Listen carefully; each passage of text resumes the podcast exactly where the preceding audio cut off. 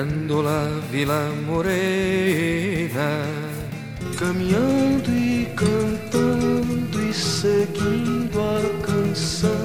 El derecho de en paz.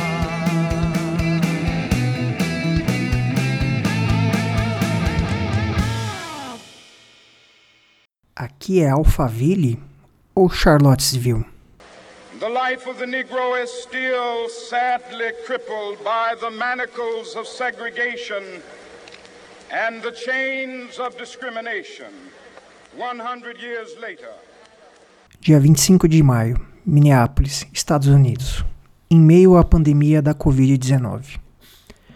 Sob uma câmera, o policial Derek Chauvin, branco, se ajoelha sobre o pescoço de George Floyd, um negro, que, mesmo suplicando pela vida, é asfixiado e morto pelo policial, assistido por outros três policiais, Thomas Lane, Tou Tao e J. Alexander Quang, que nada fizeram para impedir o assassinato. O áudio a seguir é bem forte. Ah. Please. Please. Ah, I can't breathe. I can't breathe, officer. Não consigo respirar, policial. Era o que o George Floyd tentava dizer. Eu refleti muito se eu deveria colocar esse áudio nesse episódio, por ser muito forte. Mas imaginar como seria a vida de um homem expirando com o seu pescoço debaixo do joelho de um policial me convenceu de que eu deveria colocar. Se a polícia faz isso sob câmeras ligadas, o que faz quando elas estão desligadas? Desde então, manifestações eclodem por pelo menos 30 cidades estadunidenses. Até o momento, as maiores e mais violentas manifestações ocorreram em 30 de maio. Minneapolis, Nova York, Los Angeles, Washington. Há registro de manifestações fora dos Estados Unidos também. Toronto, Londres, Berlim. Sem justiça, sem paz. Pois vidas negras importam. Unfortunately, we do not trust your corrupt organization to carry out justice, so we will be exposing your many crimes to the world. We are Legion. Expect us. Enquanto isso, ao sul do continente, em Brasília, um grupelho miliciano e bolsonarista autodenominado 300 do Brasil faz um protesto em frente ao Supremo Tribunal Federal, o STF, aos moldes dos supremacistas brancos de Charlottesville. Sarah Giromini, que usa a alcunha de uma histórica militante nazista, a britânica Sarah Winter, está sendo investigada pela Polícia Federal, sob inquérito do STF das fake news, que apura a disseminação de notícias falsas, ofensas, ataques e ameaças contra ministros do STF. Será que Sarah Giromini sabe que os neonazistas, para depreciar os brasileiros, chamam nosso país de Brownsville, em alusão à nossa cor de pele escura? Será que a senhorita Inverno sabe que na Alemanha nazista todos estariam a caminho das câmeras de gás nos campos de concentração? But no, we come from a different region. Oh, Where are you from? We come from south of Brazil. It's a very rich region with German and Italian colonies. More like you guys. Like us? Yeah. Como vocês puderam ouvir, essa é aquela cena do filme O Bacurau, em que aquele casal que pensa só porque veio de estados do sul do Brasil, onde tem colônias italianas e alemãs, são parecidos com os americanos brancos que estavam ali para se divertir matando pessoas. Eu sinto muito orgulho por nosso povo ter a pele escura. I say to you today, my friends,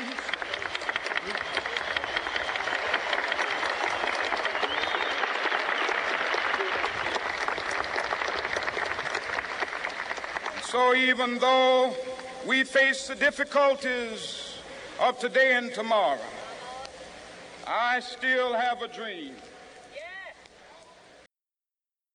Outro fato significativo que tomei conhecimento nesse 30 de maio foi no dia anterior, a polícia foi acionada para averiguar um caso de violência contra a mulher na residência do empresário Ivan Storio, em Alphaville. Para quem não conhece, Alphaville é um bairro de super ricos. Ivan Storio resistiu à prisão e ainda humilhou os PMs.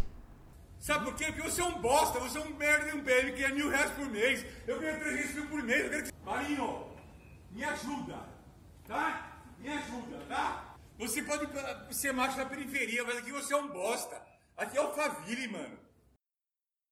Eu tentei colocar a parte da humilhação desse empresário que não tivesse tantos palavrões, mas alguma coisa eu tive que deixar passar, porque eu queria demonstrar a vileza desse cidadão no trato com o policial. Inclusive, eu queria prestar minha solidariedade a esse policial, um trabalhador que foi humilhado. Que estranho, né? Ele é tão poderoso, ganha 300 mil por mês, mas estava precisando da ajuda do Marinho. Não sei quem é esse Marinho. E olha só a ironia, né? Ele brada um aqui é Alphaville, mano. Eu diria que aqui tá mais para Charlottesville. That one day on the red hills of Georgia, the sons of former slaves and the sons of former slave owners will be, be able to sit down together at the table of brotherhood. I have a dream. Mas um pequeno fato que tomei conhecimento nesse histórico 30 de maio aqueceu um pouquinho o meu coração. A torcida palmeirense que tem sido muito criticada, injustamente a meu ver, pelos antifascistas clubistas, Dizem que somos fascistas. Ups. Acabei de revelar meu time aqui, né? Desde que o genocida que exerce a presidência da República ergueu a taça de campeão brasileiro em 2018. A torcida palmeirense não é fascista. Há fascistas palmeirenses, como há corintianos, flamenguistas, são paulinos, santistas e em todas as torcidas do Brasil. O genocida nazista, Desafio Leite é o escambau, foi eleito com o voto de mais de 57 milhões de brasileiros. E o Palestra Itália foi perseguido pelo governo fascista de Getúlio Vargas. O Palestra Itália, fundado por trabalhadores imigrantes italianos, foi obrigado por esse governo a mudar de nome para Palmeiras em 1942. Então você, meu caro palmeirense que é fascista, vai aprender a história do seu clube, vai? Pois como eu dizia, do pequeno fato que me alegrou, a escola de samba e torcida Mancha Verde têm feito um bonito papel de assistência social nas comunidades desfavorecidas. Nesse insano 30 de maio, eles fizeram a doação de toneladas de alimentos para famílias que moram no território indígena Jaraguá, em São Paulo. Além disso, li uma declaração da, da diretoria da Mancha Verde a respeito da expulsão de um certo integrante da torcida, que ficou conhecido por postar fotos ao lado de símbolos nazistas. Na mesma declaração, a torcida também reafirma que a agremiação não tolera fascismo ou nazismo. Isso era o mínimo que eu esperava da maior torcida uniformizada do Palmeiras. Torcida que tenho severas críticas quanto a alguns de seus posicionamentos, mas que respeito muito e sempre procuro saber e entender por que tomam suas posições. Desculpem o desabafo, acho que não era isso que tinha planejado para o primeiro episódio do Coluna Tupinambá. Mas o mundo, o Brasil e esse inesquecível 30 de maio fizeram que, com que essa crônica fosse assim. Prometo que vou evitar ao máximo assuntos clubísticos. O Coluna Tupinambá não é para exaltar ou diminuir nenhum clube de futebol. Eu sei que há muitas torcidas uniformizadas de outros clubes que também praticam assistencialismo e desde sempre lutam pelas liberdades e pela democracia, como a corintiana Gaviões da Fiel, que nasceu para combater os autoritarismos no seu clube e também no país. Inclusive, integrantes das torcidas de Corinthians, Palmeiras, São Paulo e Santos estiveram na Avenida Paulista neste 31 de maio para manifestar em favor da democracia. Mas, como eu dizia, o Coluna Tupinambá é para a resistência ante essa nova onda nazifascista que está contaminando o Brasil. É para ajudar na defesa de qualquer grupo que é oprimido. É para lutar pelas liberdades e pelo direito de existir de todos. Como Disse uma vez Dr. Martin Luther King Jr.: O que me preocupa não é o grito dos maus, é o silêncio dos bons. E como diz Angela Davis, numa sociedade racista não basta não ser racista, é preciso ser antirracista. Nós vivemos numa sociedade racista. Let freedom ring from every hill and molehill of Mississippi, from every mountainside. Let freedom ring, and when this happens, when we allow freedom ring, when we let it ring from every village and every hamlet, from every state and every city, we will be able to speed up that day when all of God's children, black men and white men, Jews and Gentiles, Protestants and Catholics, will be able to join hands and sing in the words of the old Negro spiritual free at last, free at last.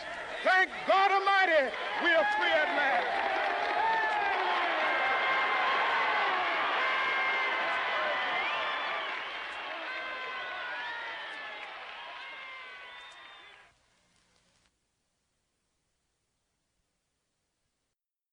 Eu não sou saudosista. Não fico lamentando, ah, o meu tempo. Meu tempo é hoje. Essa é a citação de Mário Lago, que nasceu em 26 de novembro de 1911, na cidade do Rio de Janeiro. E falecia também na capital fluminense em 30 de maio de 2002. Estava com 90 anos. Ele era advogado, ator, produtor, diretor, compositor, radialista, escritor, poeta, autor de teatro, cinema, rádio e TV frasista, militante sindical, ativista político e boêmio. Mário Lago foi muitos. Filho do maestro Antônio Lago e de Francisca Maria Vicenza Croccia Lago, e neto do anarquista e flautista italiano Giuseppe Croccia, formou-se em Direito pela Universidade do Brasil em 1933, tendo nesta época se tornado marxista. A opção pelas ideias comunistas fizeram com que fosse preso em sete ocasiões em 32, 41, 46, 49, 52, 64 e 69. Mário Lago é autor de sambas populares como Ai que Saudade da Amélia e Atire a Primeira Pedra, ambos em parceria com Ataúfo Alves. Além de compor centenas de músicas e escrever mais de uma dezena de livros, tem vasta atuação artística no rádio, teatro, televisão e cinema. Foi contratado e atuou por mais de 30 anos na Rede Globo, e recebeu várias vezes o prêmio de melhor ator. Representou no teatro até o fim da sua longa vida. Subiu pela última vez no palco em janeiro de 2002. Nunca deixou de compor músicas, nem saiu do Partido Comunista. Em sua última entrevista ao Jornal do Brasil, declarou: Vivi. Essa é a coisa principal que fiz. Aqui o Coluna Tupinambá faz uma singela homenagem a esse grande brasileiro, além de mandar um forte abraço a seus familiares.